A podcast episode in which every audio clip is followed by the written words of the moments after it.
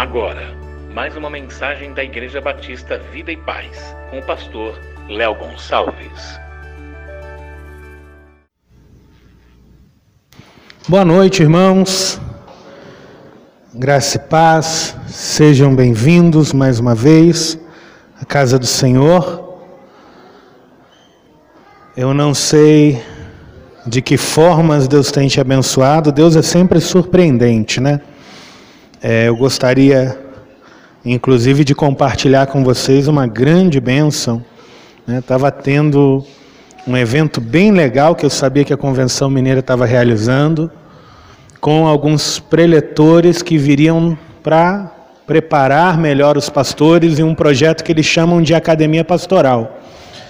E um deles é um, um escritor de uma série de livros de, de, pregação expositiva que eu tenho, que eu gosto muito, e ter uma aula com esse cara seria uma coisa muito legal.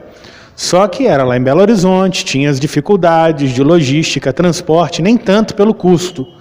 Mas aí Deus foi tão bom que numa conversa informal, eu ganhei a passagem, eu ganhei o translado, e eu não tive uma, senão quatro aulas com esse grande professor, e eu fiquei muito feliz com isso. Estou um pouco cansado, porque foi uma semana inteira de, de estudos, e na parte da manhã são quatro horas, com 15 minutos para o cafezinho. à noite são mais três ou quatro horas. E durante a tarde tem workshop de um monte de coisa legal é, relacionada à igreja, desde as coisas mais práticas, planejamento estratégico, até coisas mais é, teológicas e teóricas, como aconselhamento pastoral. Então foi uma semana muito boa. Né? Eu estou um bagaço, mas eu estou muito feliz pela oportunidade que Deus nos tem dado. E eu vi um grande interesse, sabe? Isso me surpreendeu, um grande interesse de parte é, da liderança da nossa convenção em investir no, na formação dos pastores, numa formação continuada dos pastores. Isso é maravilhoso. Então, nem todos os lugares têm a mesma coisa. Esse projeto parece que é algo único aqui do nosso estado. Bom seria se em outros estados, outros pastores tivessem a mesma oportunidade. Eu acho que convém a gente orar para agradecer. Porque eu acho que quando eles investem em mim e me abençoam, de alguma forma eles estão investindo em vocês também, para que eu chegue melhor aqui e possa servi-los. Então gostaria de, nesse momento de começar, de fazer essa oração, né, pelas igrejas batistas do estado de Minas Gerais e pela nossa convenção para que continue administrando dessa maneira, né, para abençoar a igreja local e para abençoar pastores. Deus, eu te louvo pela tua bondade. Te louvo por essa semana tão abençoada, por cada um dos colegas que eu pude conhecer, pela história de vida e de ministério deles, que foi, foi algo inspirador para mim. Conhecer irmãos de todo o estado que estão na mesma labuta. Eu te agradeço, Senhor, também, juntamente com a tua igreja, de coração pela nossa convenção, por essa iniciativa, Senhor, que não é de agora, é algo que já vinha acontecendo, esse movimento de capacitação, de reciclagem, é, reformação, formação continuada dos pastores, e que o Senhor continue a prover recursos, porque se eu estive ali com gratuidade é porque alguém pagou a conta, é porque as igrejas é, cooperaram é porque houve um interesse das igrejas locais em se manter cooperantes e uma boa administração desse recurso. Continue abençoando, Senhor, a diretoria dessa convenção, nosso pastor Márcio, diretor executivo, dando a ele sabedoria, graça, Senhor, e essa generosidade na distribuição dos recursos, para que nós e outras igrejas sejam mais e mais abençoadas, Senhor, porque isso nos faz muito bem. Ser ministrado durante essa semana fez muito bem ao meu coração, Senhor. E assim como todos os preletores daquela academia foram uma bênção para o meu coração, eu te peço, por favor, que o teu Espírito Santo nos ajude para que eu possa ser uma bênção nesse momento para a tua igreja, na ministração da tua palavra. É a minha oração e creio que também a nossa, no nome de Jesus. Amém. Nosso tema hoje é Ser Revolucionários Queimam pela Obra de Deus. Eu comecei dizendo que foi uma semana assim, né? Então, porque a semana foi muito boa, mas muito doida, eu não consegui fazer o slide. Então, quem costuma tomar nota pode anotar os tópicos no papel. É, eu vou tentar deixar as divisões do, do sermão clara, mas hoje a gente só tem o principal aí, ser evolução Aliás, criatividade de Samuel, porque não era esse, mas ele fez um mais legal, mais bonito do que o meu. Ser evolução é o tema que nós estamos estudando ao longo de cinco semanas. Quatro semanas, na verdade, é a revolução do serviço, e nosso texto de hoje está em Romanos. Romanos, capítulo 1, versículo 8 até o 17. Romanos, capítulo 1, do 8 ao 17. Em primeiro lugar, por meio de Jesus Cristo, dou graças ao meu Deus por todos vocês, porque vocês, a fé que vocês têm é proclamada no mundo inteiro.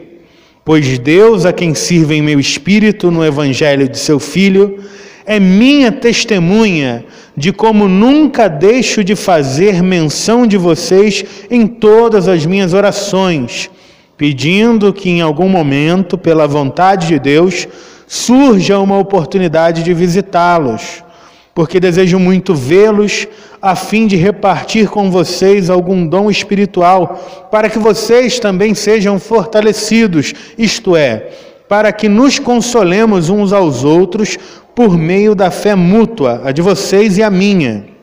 Quero que vocês saibam, irmãos, que muitas vezes me propus ir a visitá-los, no que tenho sido até agora impedido, para conseguir algum fruto igualmente entre vocês, assim como também tenho conseguido entre os outros gentios. Pois sou devedor, tanto a gregos como a bárbaros, tanto a sábios como a insensatos.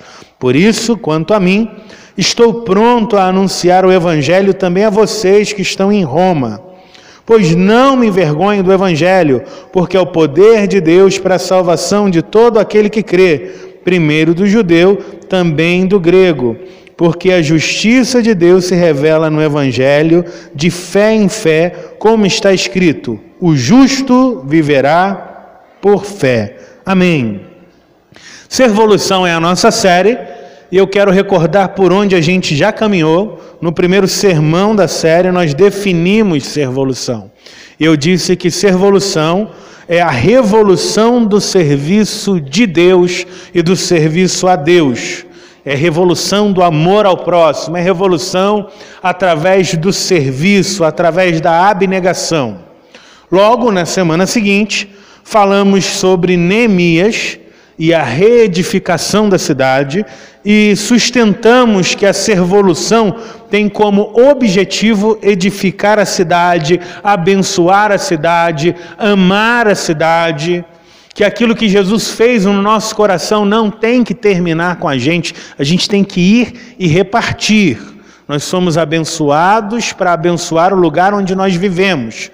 E na última semana, usamos o exemplo de Priscila e Áquila e mostramos né, que sem discipulado, sem vida na vida, sem participação, sem envolvimento, não é possível ter servolução. E como eu disse, o tema do nosso estudo de hoje é Servolucionários queimam pela, de, pela obra de Deus, são apaixonados pela obra de Deus. E o exemplo bíblico que eu quero usar é o do apóstolo Paulo, escritor dessa carta, a carta aos Romanos. Quem foi esse homem? A gente sabe bastante coisa dele. Nós sabemos, por exemplo, que Paulo foi um dos maiores perseguidores da igreja cristã no início da igreja.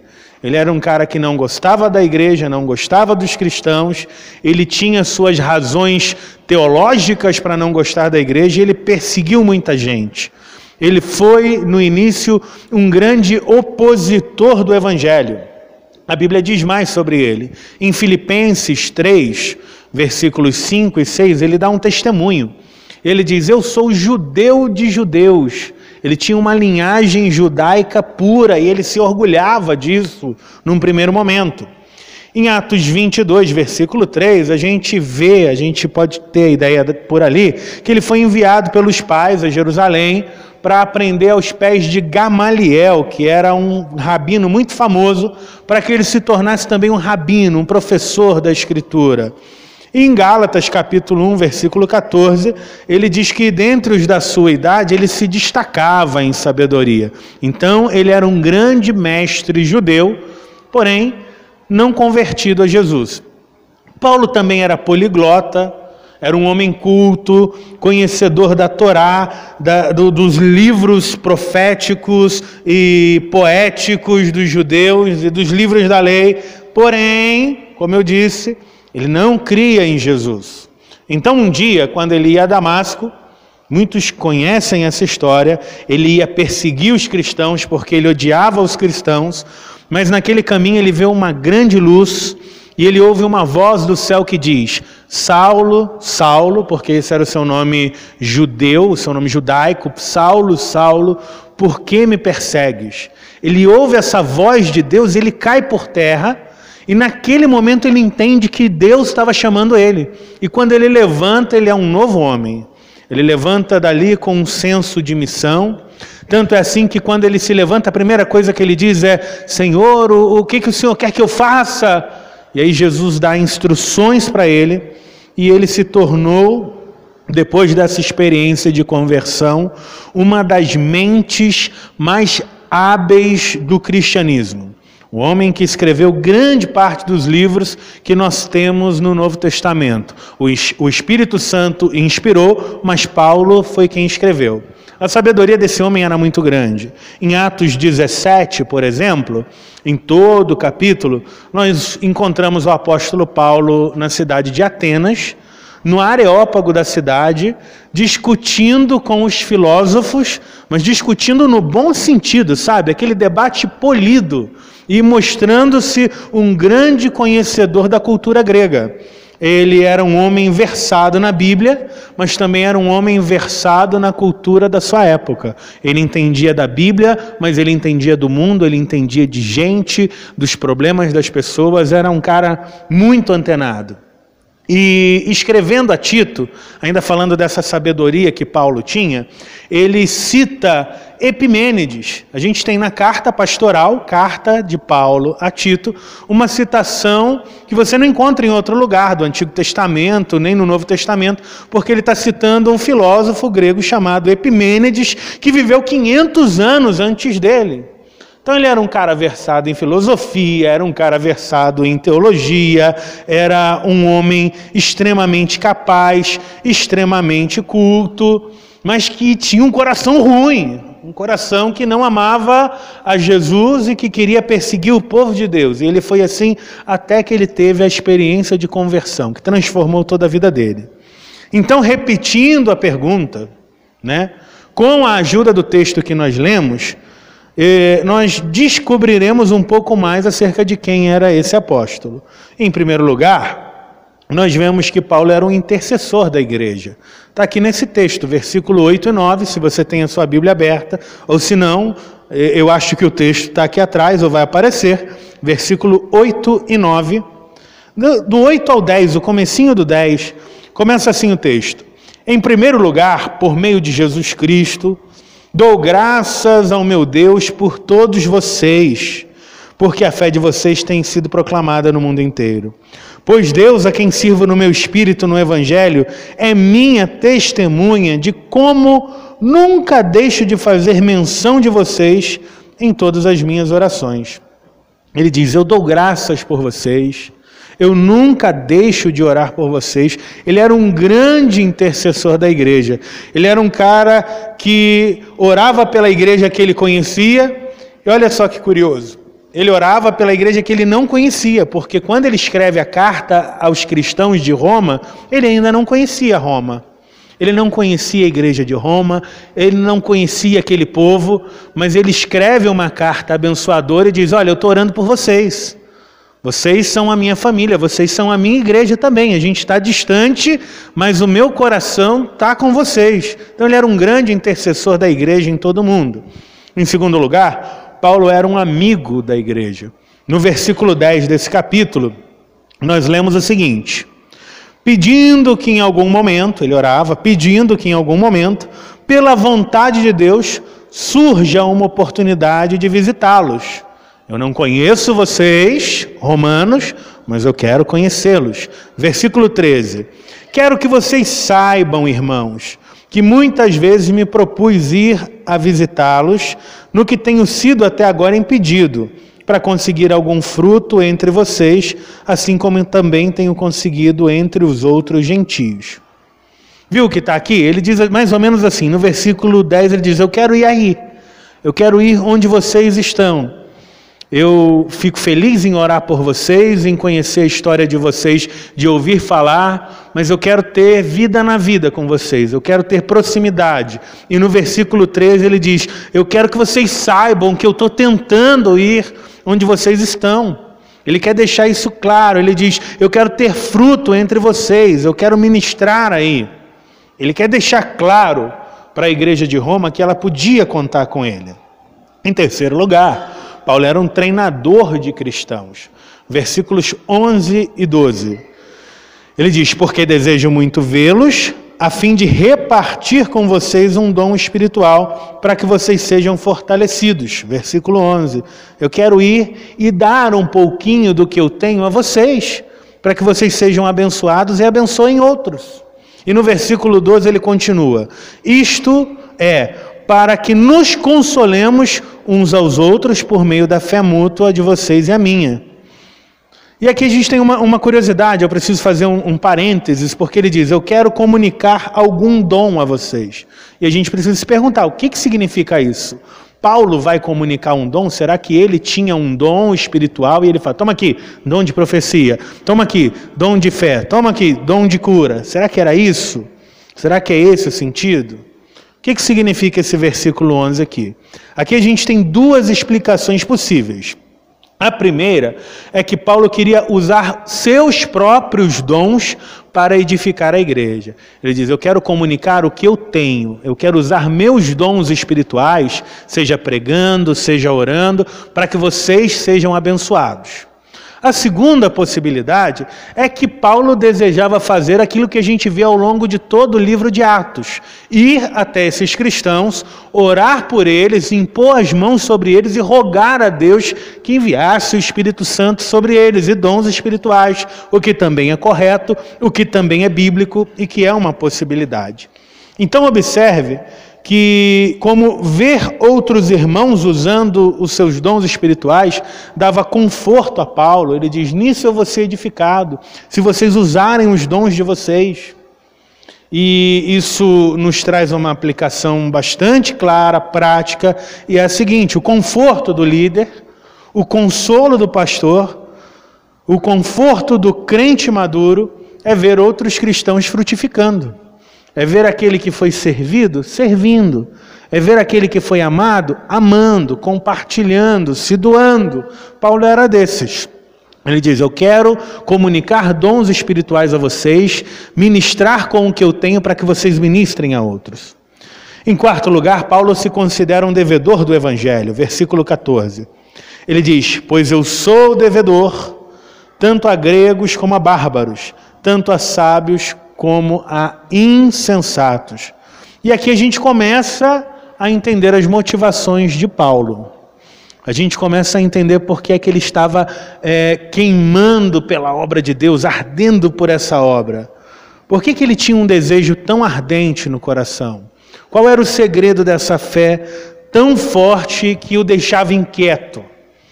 Quem lê o Novo Testamento, especialmente o livro de Atos, sabe que Paulo era um missionário, ele vivia de um lugar para outro pregando a palavra de Deus, enfrentando perigos. E por que é que ele faz isso? A resposta é a seguinte: para Paulo, escute bem isso, a pregação não era um favor para Jesus. Antes de Jesus, vou te fazer um favor, vou ali pregar o evangelho. Não era desse jeito. Servir para ele não era fazer um favor para a igreja. Vou fazer um favorzinho para, vou quebrar o galho da igreja, vou servir um pouquinho. Ele diz de si mesmo, não de outro. Ele diz de si: Eu sou devedor. Eu sou devedor. E ele vai repetir essa ideia várias vezes na Bíblia. Em 1 Coríntios 9,16, ele diz assim: Porque se anuncio o Evangelho, não tenho de que me gloriar, pois me é imposta essa obrigação, e ai de mim, se não anunciar o Evangelho. Deu para ver? Essa é a mente de um homem que entende que recebeu um favor infinito. Ele estava infinitamente distante, infinitamente perdido, e Cristo o resgata.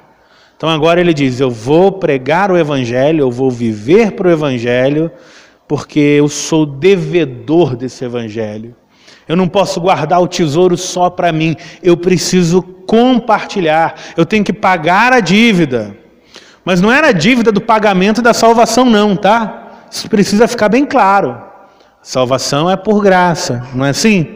Efésios 2, 8 e 9, como é que diz lá? Por graça, por graça, por meio da, não por obras, né? por meio da fé. E aí diz, não por obras para que ninguém se glorie. Então ele não está falando, eu quero pagar a minha salvação. Jesus já pagou na cruz. A dívida que ele está falando aqui não é um boleto espiritual, não é o minha casa, minha vida celestial. A dívida de que ele fala aqui tem mais a ver com gratidão. Ele era um homem grato. Ele era um homem que recebeu um favor infinito. E agora ele coloca a própria vida à disposição de Jesus. Em Atos capítulo 20, versículo 24, a gente vê como o espírito de Paulo era grato e esse espírito grato o impulsiona a servir. Atos 20 e 24, talvez meu versículo preferido de toda a Bíblia. Porém, em nada considero a vida preciosa para mim mesmo, desde que eu complete a minha carreira e o ministério que recebi do Senhor Jesus, para testemunhar o Evangelho da graça de Deus. Poxa, presta atenção nisso que a gente acabou de falar aqui, de ler. O cara está dizendo: a minha vida não é o mais importante. O que eu quero não é o mais importante. Se eu viver, eu vivo para Cristo. Se eu tiver que enfrentar perigo e sofrer, em nada tenho a minha vida por preciosa. Eu quero é cumprir a missão. Eu quero fazer a vontade do meu Deus. O que nos ensina que quem é alcançado pela graça, ele tem desejo de ministrar graça, ele exala graça, ele exala bondade, ele compartilha o que recebeu, mesmo quando isso custa. Porque para Paulo custava muito pregar o evangelho. Ele pregava numa época em que ser crente não estava na moda, não. Perseguiam e matavam os cristãos. O próprio apóstolo Paulo, muitos anos depois, morreu decapitado, perseguido pelo Império Romano. E nessa época em que era tão difícil ser crente, ele diz: Eu não ligo para o perigo, eu não ligo para as dificuldades, o que eu quero mesmo é fazer a vontade de Deus.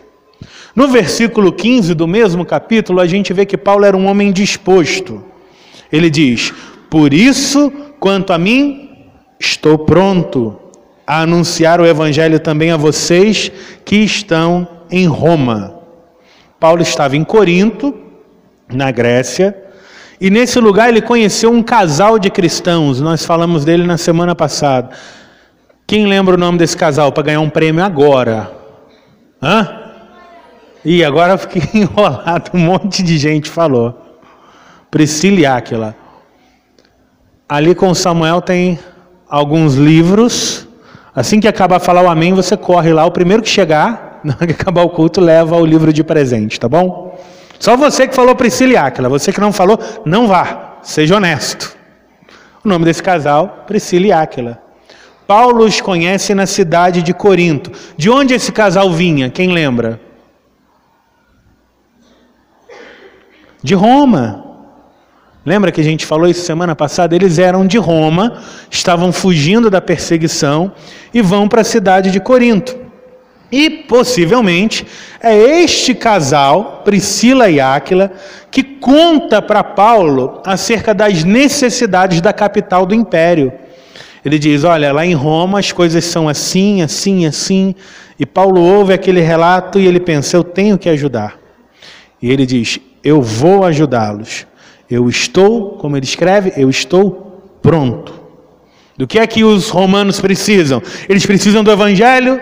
Eu vou escrever uma carta.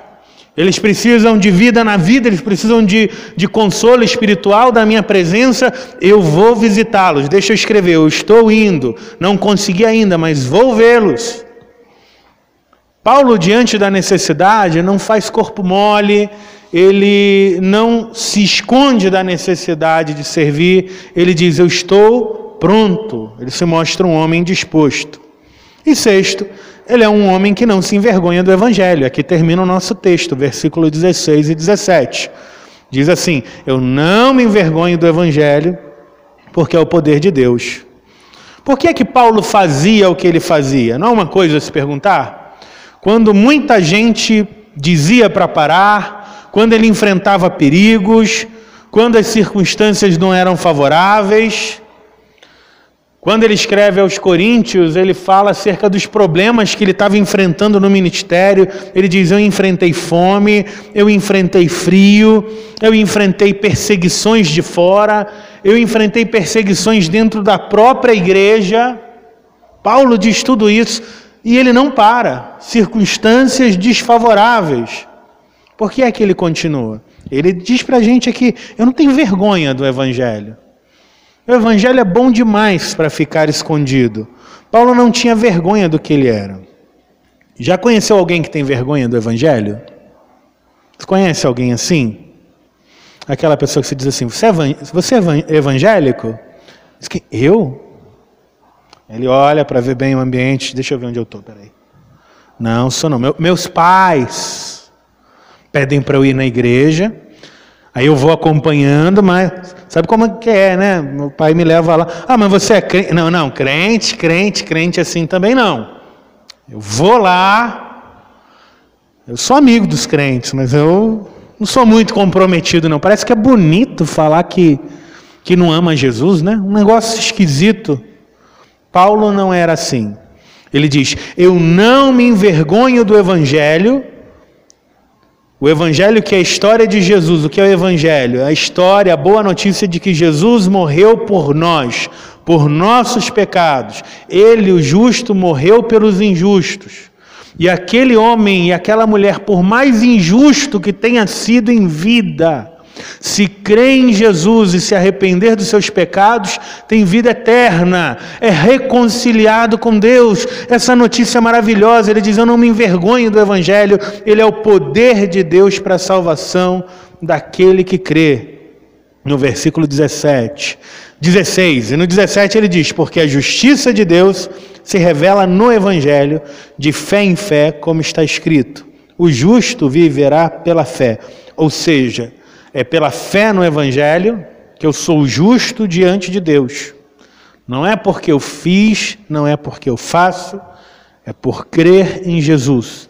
Nós não somos salvos pelo que nós fazemos, nós somos salvos por causa do que Cristo fez por nós, morrendo na cruz no nosso lugar, trocando de lugar com a gente.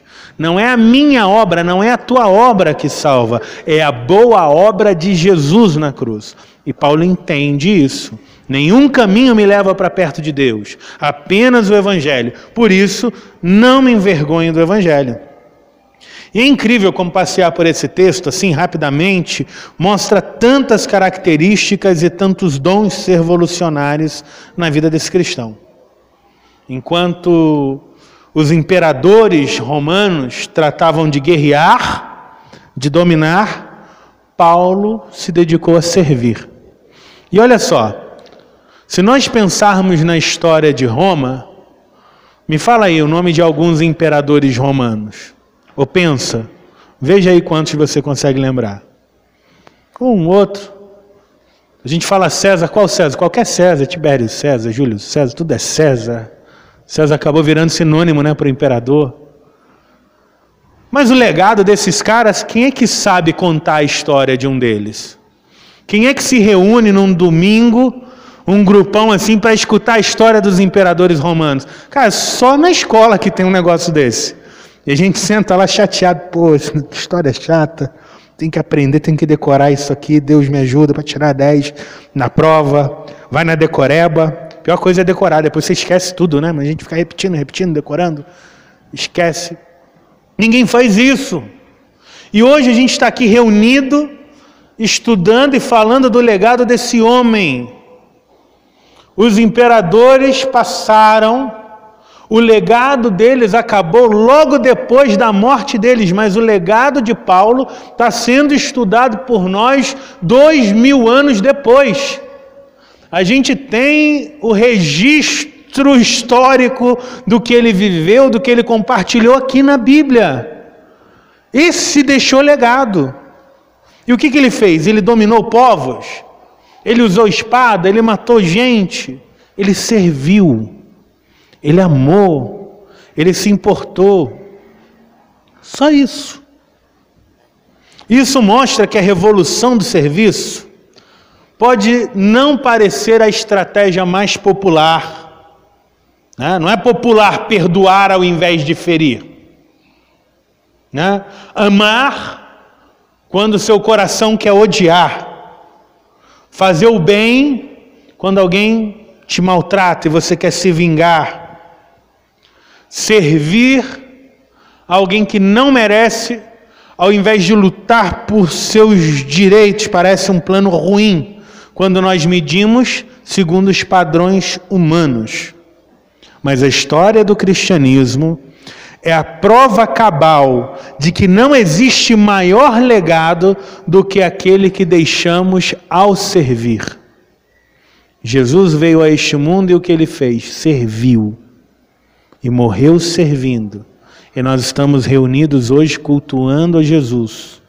Não existe maior legado do que servir. Atos de serviço perduram.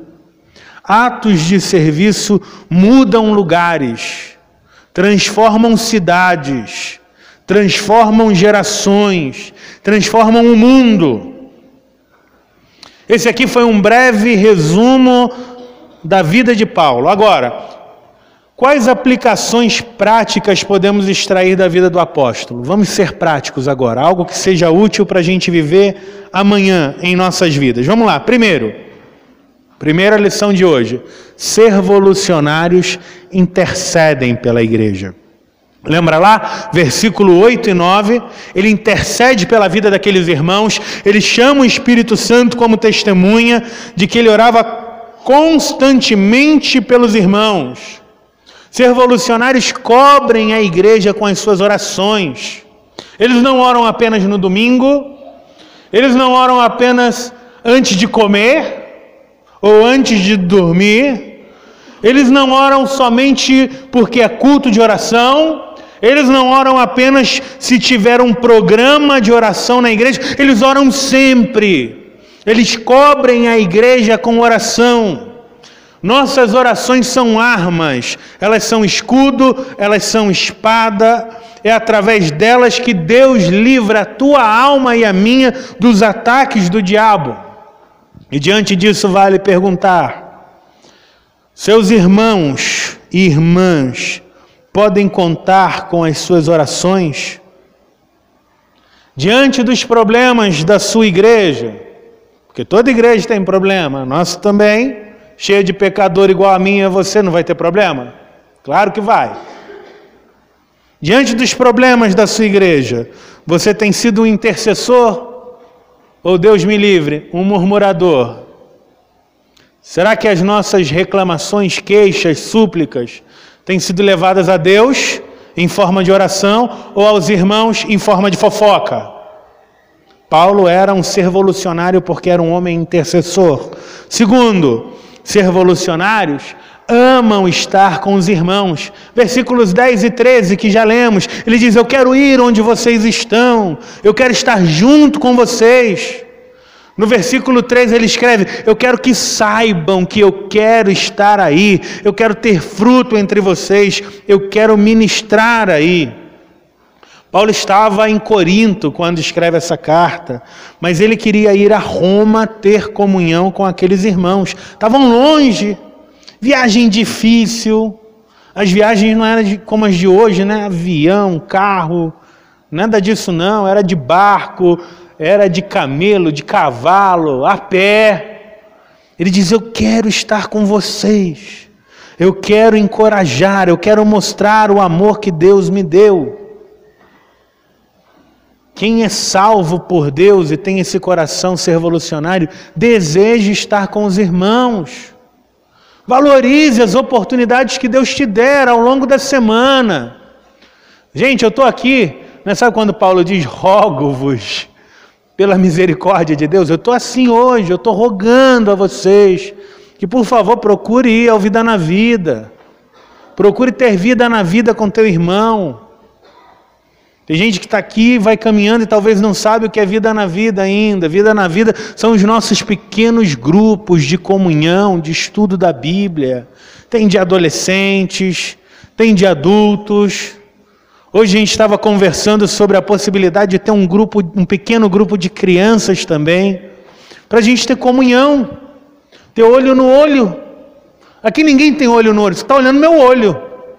Do teu irmão você só está vendo a nuca. Você vem para a igreja, principal evento da igreja, você vê o quê? Você vê a nuca do irmão. A gente precisa sentar ao redor de uma mesa, ter comunhão. E, e existe essa possibilidade.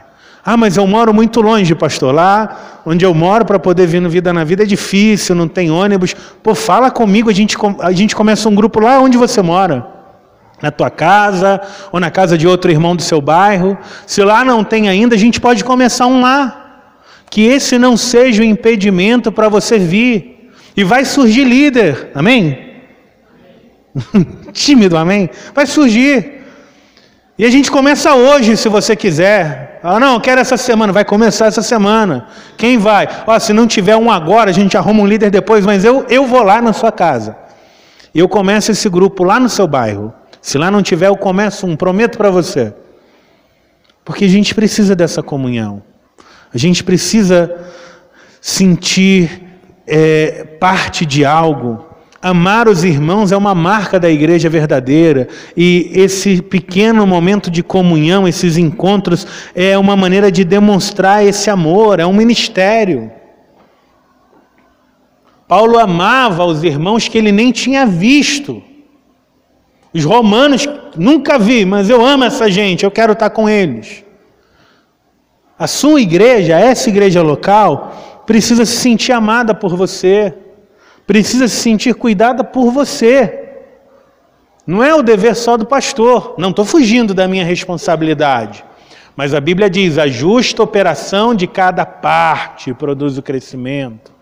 A igreja é um corpo e os membros do corpo trabalham para o benefício próprio? Não, para benefício do corpo, para abençoar a igreja.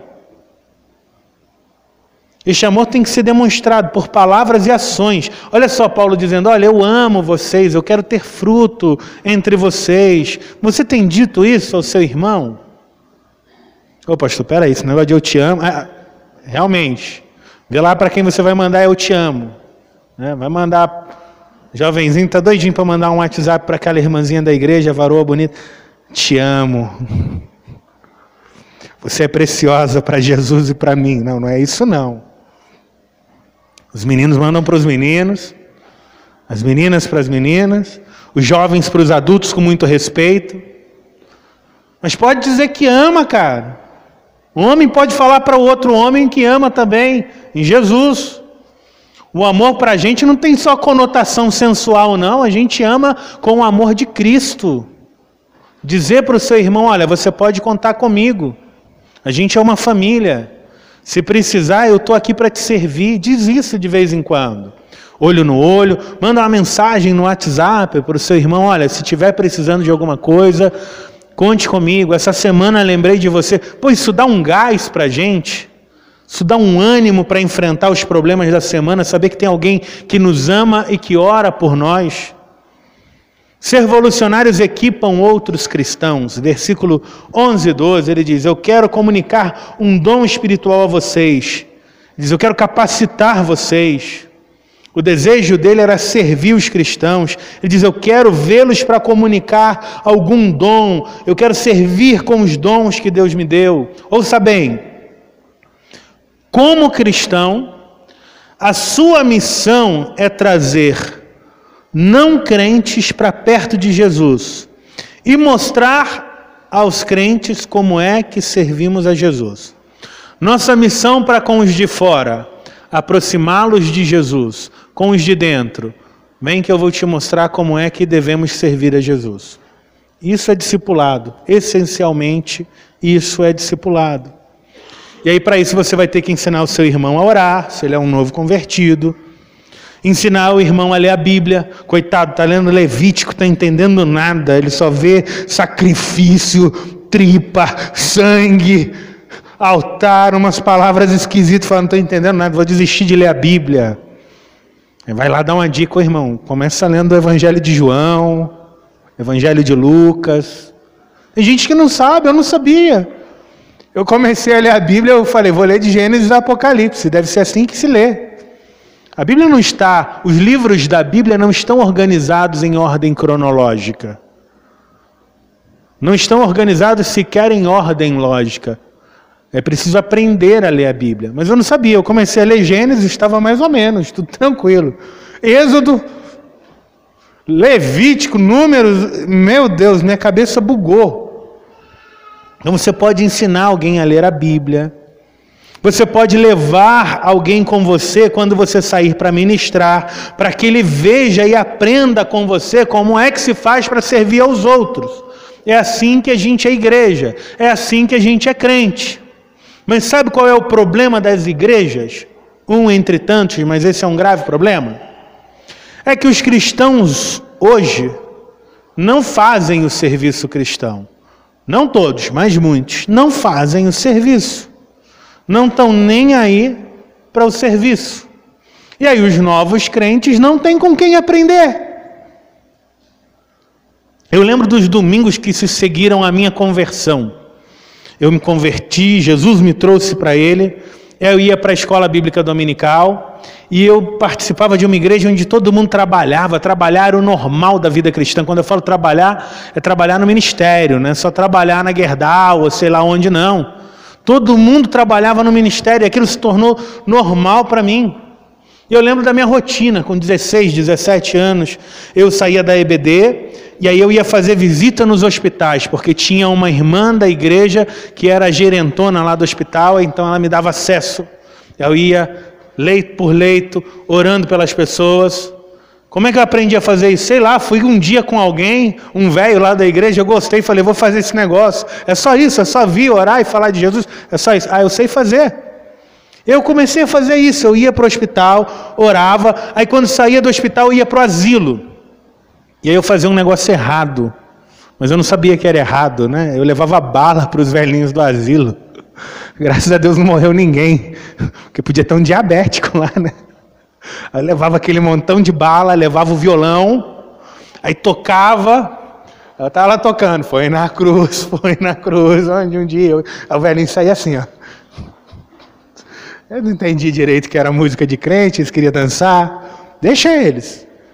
Aí depois a gente fazia um grupo e estudava a Bíblia. Geralmente eu lia uma parábola de Jesus, parábola é mais fácil de entender, explicava, aplicava, ficava todo mundo feliz. Tinha um monte de vozinho e vozinha lá que sentia até minha falta quando eu não ia.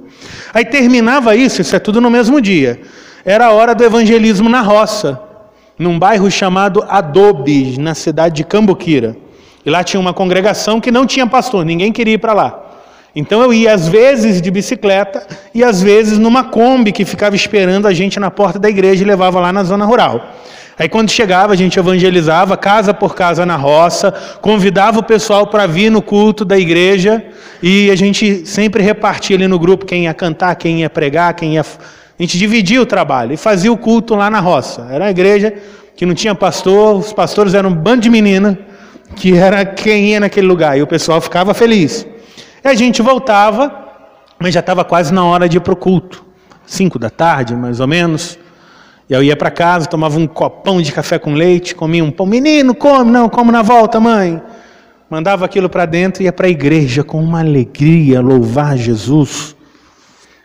A Bíblia diz que o solteiro cuida das coisas do Senhor. E às vezes, olhando para esse passado, eu digo: é, parece cansativo nessa né, rotina. Cansava? Cansava. Mas eu fazia isso com alegria. E eu fazia porque eu tinha aprendido que o domingo é o dia do Senhor e que a gente tinha que dedicar esse dia a Ele. Eu não era o único que fazia, havia um movimento, todo mundo estava fazendo alguma coisa.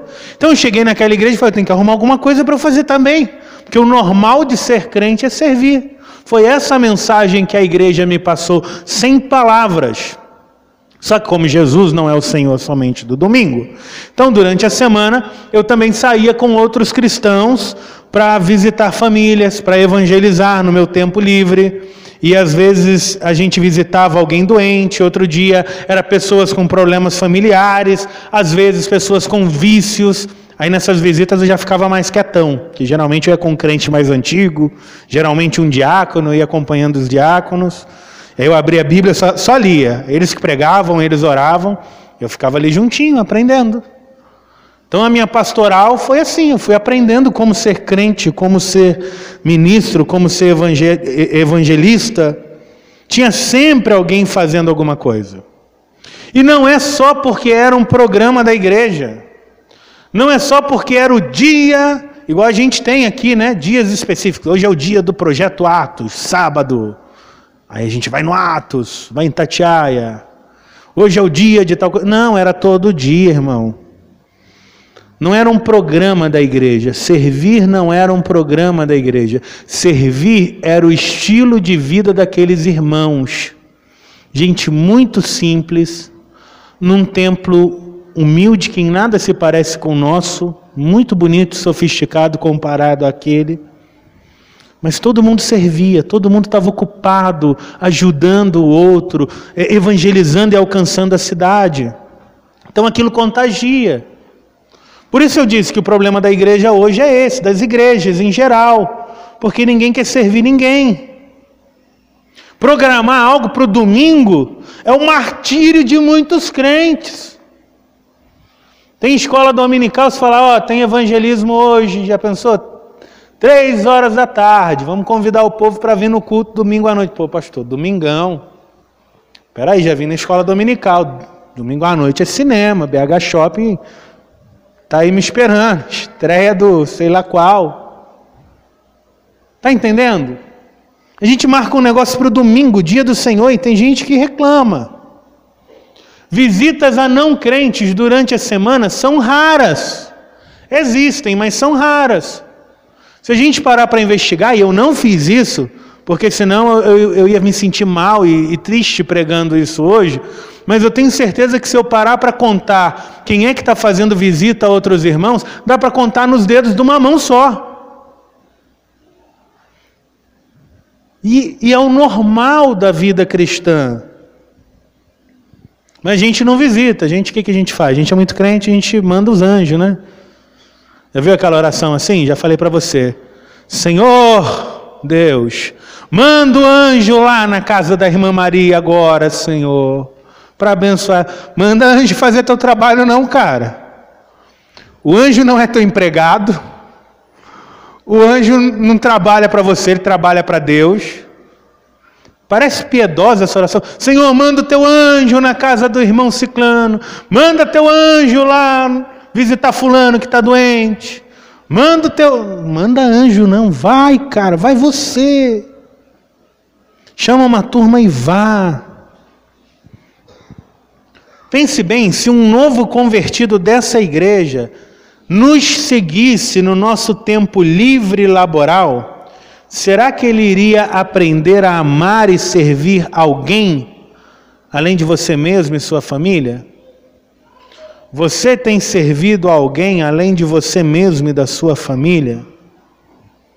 Os cristãos dessa igreja podem, eles conseguirão aprender a ser revolucionar o mundo com você? olhando o seu exemplo? Leia comigo agora o versículo 14. Mais uma vez, né? Ele, Paulo diz: Eu sou devedor tanto a gregos como a bárbaros, a sábios e a ignorantes. O que, que a gente aprende aqui? Ser voluntários são devedores do Evangelho. Amém? Deixa eu te contar um segredo aqui.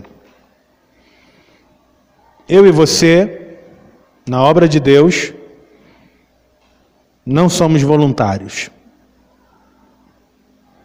Ah, mas está lá na camisa, voluntariado, ser igreja é servir, voluntários.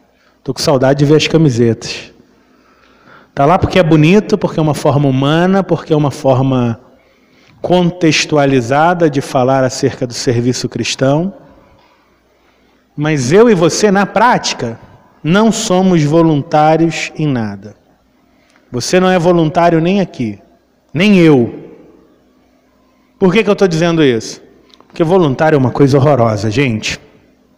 Eu já liderei equipe de voluntários, equipe de voluntários em projeto missionário, equipe de voluntários em uma ONG, e liderar voluntário é horroroso.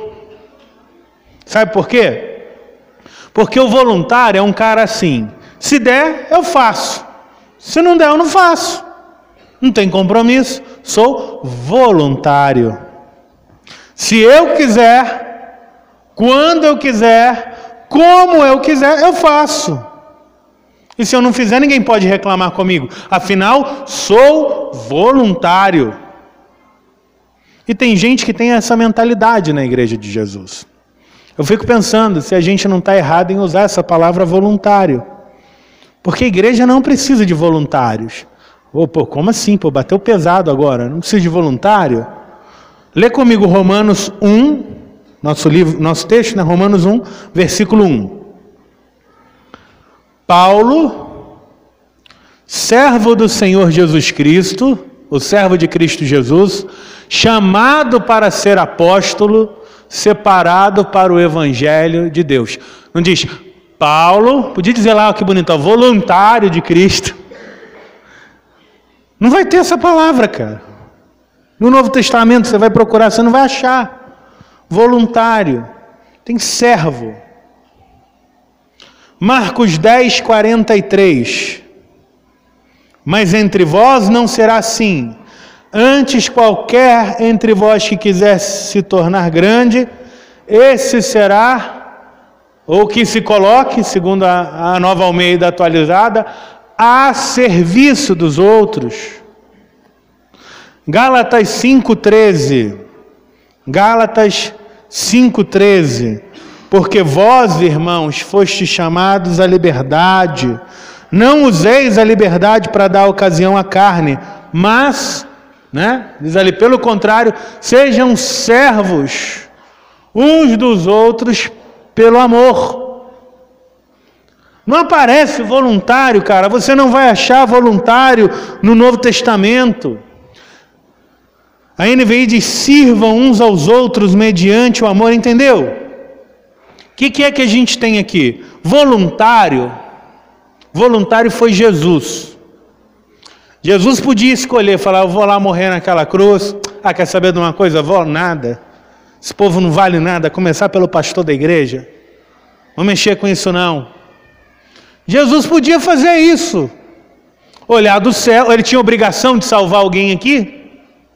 Jesus era obrigado a me salvar? A me amar? Jesus foi voluntário. Ele diz: Não, eu não, não sou obrigado, mas eu quero. Eu vou lá e vou.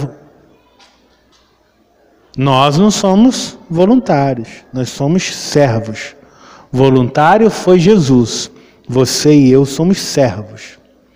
A palavra servo, lá em Romanos 1, 1, é a tradução da palavra grega do los, que não tem, que, que, que significa escravo, literalmente. É o cara que não tem outra opção além de fazer a vontade do seu Senhor. Toda vez que você lê a palavra servo no Novo Testamento, lembre-se disso. No grego ali é escravo. É o cara que tem um senhor, um mestre, um amo e diz: Eu existo para fazer a vontade do meu mestre. Sabe a brincadeira? Mestre mandou? Pois é, Jesus é o mestre. E a gente existe para fazer a vontade dele. E Paulo sabia disso. Ele sabia que devia a própria vida a Jesus. Então, diante da missão que ele tem, ele responde: Eu sou devedor. Isso nos leva à seguinte pergunta de aplicação pessoal: Como você vê a si mesmo na obra de Deus? Como um voluntário ou como um servo? Para responder isso é simples. Você faz o que precisa quando precisa ou faz o que gosta quando quer? Dependendo da resposta, você vai saber se você é voluntário ou se você é servo.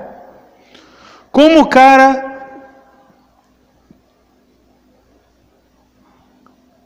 pode ser um ser revolucionário sendo um voluntário? Nós somos devedores nós somos devedores, devemos a nossa própria vida, ministração, tudo a Deus e ao próximo. Quinto, quase termino já. Porque reconhecem a si mesmos devedores da graça de Deus, os servolucionários estão dispostos a ministrar graça a outras pessoas. Ouça bem essa palavra: disposto. É difícil achar disponibilidade hoje, gente disposta. Falei para vocês, participei da academia pastoral com pastores de todo o estado de Minas. E a conversa era a mesma, todo mundo se queixava da mesma coisa. Aliás, Jesus já falou disso muito antes. A seara é grande, são poucos os trabalhadores. É difícil achar pessoas dispostas que é que é o reino para os cristãos de hoje? Quem é que os crentes de hoje pensam que estão servindo? Porque se você está no quartel, tem alguém que serviu o exército? Levanta a mão aí se você serviu o exército. Um, dois. Serviu o exército, foi polícia também, né? No quartel, você está lá no quartel, né? E aí o teu comandante te chama, você Sim, senhor. Aliás, sim, senhor, para dentro, toma-lhe um pescoço. Sim, senhor! É desse jeito, a gente está disposto. O comandante chamou, você vai. Você está no trabalho, o patrão te pede algo? Sim, chefe. Sim, senhor. Agora, quando é para servir a Jesus, é o crente que quer colocar um milhão de objeções. Desculpa, gente, metade disso, dessas objeções é pura frescurite. Veja bem, para servir a um senhor terreno, o crente não objeta, mas para servir o Rei dos Reis, nós declinamos diante das oportunidades de serviço. Será que isso é justo? Será que estamos sendo justos diante de Deus? Imagine que isso aqui é um exército. E o nosso general é Cristo. Amém? Amém? Dizem que o crente, quando ele mais mente, é quando ele canta. Não sei quem falou isso, não. Já ouvi por aí. Tinha uma música, tradução do Rio Song, né? A Aline Barros foi quem traduziu, né? Jesus, por ti eu viverei. Já ouviu essa? Nunca me envergonharei.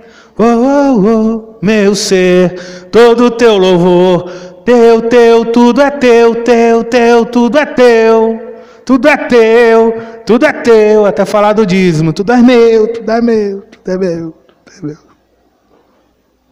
Oferta de missões, vai vir mês de missões aí. Te muda. Graças a Deus que não é todo mundo, é só os crentes do Rio de Janeiro. Os crentes sul de Minas também, São Lourenço, aqui não tem disso não né, que canta assim: Recebi um novo coração do Pai. Me ajuda aí que eu não sei cantar não. Coração regenerado, coração transformado, coração que é ensinado por Jesus. Como fruto deste novo coração, eu declaro a paz de Cristo, te abençoo, meu irmão. Preciosa é a nossa comunhão. Tão preciosa que eu não quero nem ir no Vida na Vida. somos corpo.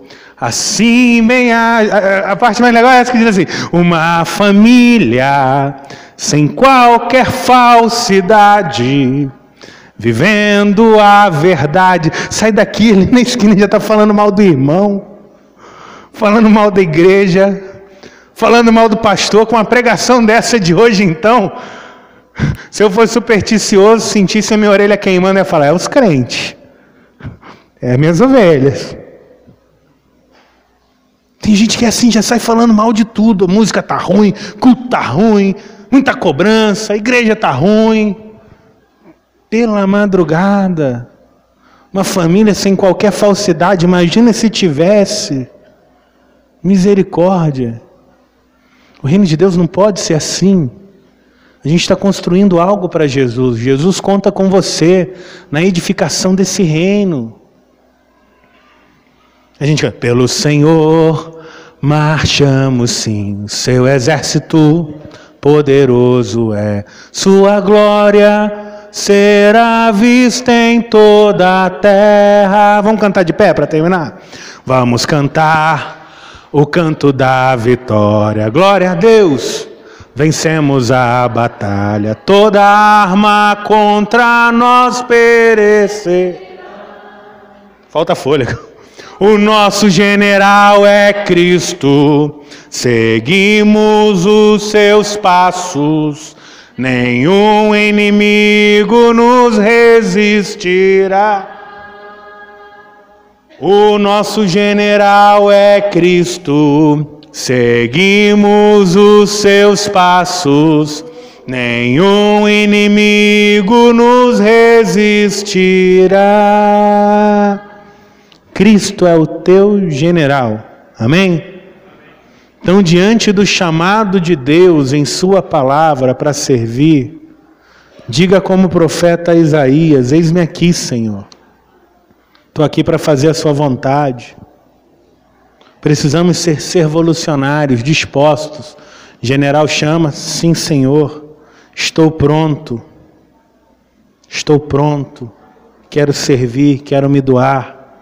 Quero me entregar pela tua igreja. Quero terminar agora orando juntamente com você. E eu queria fazer uma oração de consagração da nossa própria vida. Primeiro da minha, porque eu entendo que eu preciso servir mais e melhor ao meu Deus. Deus merece mais e melhor. Então, se eu for sincero e fizer uma análise, eu vou perceber que não está muito legal o negócio, não. Tem que fazer mais e melhor. E Deus está construindo a história da redenção dele na cidade de Ouro Branco. E para fazer isso, ele conta com os dons espirituais, com as habilidades, com o desejo, com o serviço de cada um aqui. Eu queria perguntar se tem alguém hoje que deseja orar como eu orei quando eu tinha meus 17 anos Oração que me fez pastor. Eu orei e disse: Senhor, me leva onde eles não querem ir para fazer o que outros não querem fazer. Você não precisa orar a minha oração. Mas se você sente o desejo de servir, eu gostaria que você viesse aqui à frente orar com a gente. E aí você vai dizer para Jesus: Pode vir, pessoal do louvor, vem, vem. Jesus, eis-me aqui, estou disposto. Eu quero fazer a sua vontade, conta comigo. Conta comigo para a tua obra. Amém? É uma oração de consagração a Deus, não a mim. Tem alguém que gostaria, hoje, hoje apelo para crente, fala assim: Eu quero consagrar a minha vida ao Senhor e servi-lo mais e melhor. Se tiver, vem para cá orar comigo, junto comigo. Eu sou o primeiro que precisa, por isso que eu vou descer aqui. Ó. Sou o primeiro que precisa de oração, mas eu vou orar junto com você. Porque se você falar assim, eu vou lá com o meu pastor e a gente vai evangelizar a cidade, o negócio vai acontecer. Se você não vier e falar, Jesus, conta comigo aí nesse evangelismo, nessas coisas doidas que esse homem vai fazer, vai ter evangelismo também, vai ter discipulado. Só que vai ser mais minguadinho, porque só vai ter um fazendo. Com você é mais fácil. Com você eu sou mais forte. Tem alguém? Ninguém? Ninguém quer fazer missão? Faz isso não, pastor fica triste, chora.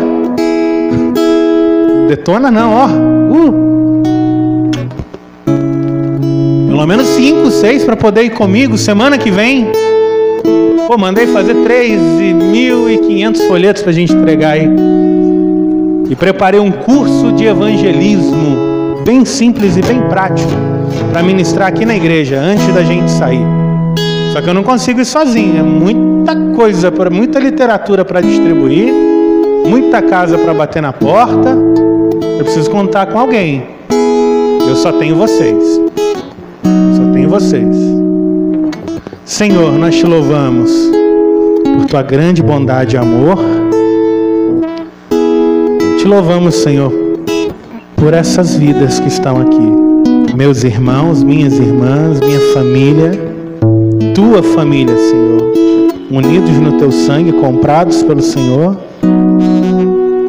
e que nesse momento estão dizendo: Senhor, conta comigo para fazer a tua obra nessa cidade. Precisamos fazer a tua obra nessa cidade. Precisamos nos envolver na tua missão. O nosso Deus está trabalhando. Deus está trabalhando na nossa cidade. Nós precisamos trabalhar na nossa cidade, amar a cidade, servir a cidade. Deus, derrama abundantemente da tua graça, derrama abundantemente dons espirituais. Aviva o fogo do dom, como diz a tua palavra. Como foi a exortação de Paulo lá para Timóteo que avives o dom de Deus que há em ti, que os dons sejam avivados, que o desejo de servir seja renovado. E eis-nos aqui, Senhor, dispostos a te servir, a te amar, a doar a nossa vida para que outros tenham vida. Desde já, Deus, num dia como hoje, a gente não podia deixar de orar por todos os servolucionários da tua igreja líderes do, do Vida na Vida, casais anfitriões e, e professores da Bíblia que abrem as portas da sua casa para poder receber gente, para amar gente, para cuidar de gente. Quem cuida precisa de ser cuidado, me ajuda a cuidar deles e, e que o teu Espírito seja derramado com poder e abundância sobre a vida deles para que se sintam ministrados pelo Senhor. Os ministros de música da tua casa, nossos diáconos, Senhor, que, que servem, que chegam mais cedo, que abrem tua igreja, que preparam tudo, adolescentes que estão servindo, jovens que estão servindo, as irmãs que, que fazem o trabalho discreto de visitação, elas não fazem propaganda do que estão fazendo, mas elas estão servindo. Deus tem tanta gente que está servindo. Deus nos avive, nos ajude para continuar fazendo essa tua obra. Que nunca falte motivação no nosso coração, nem desejo de nos doar pela tua obra, Senhor. É a oração que nós fazemos em nome de Jesus. Amém, Senhor. Amém. Vamos continuar adorando a Jesus. Adore a Deus com seu irmão.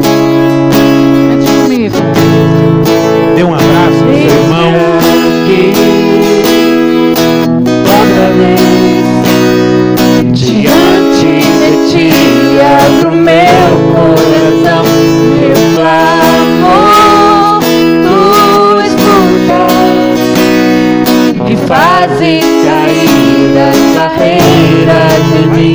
És fiel, Senhor, e dizes palavras de amor, esperança sem fim, ausente. O teu toque, por tua vontade, liberta-me a ser o calor deste lugar. Eu venho me derramar, dizer que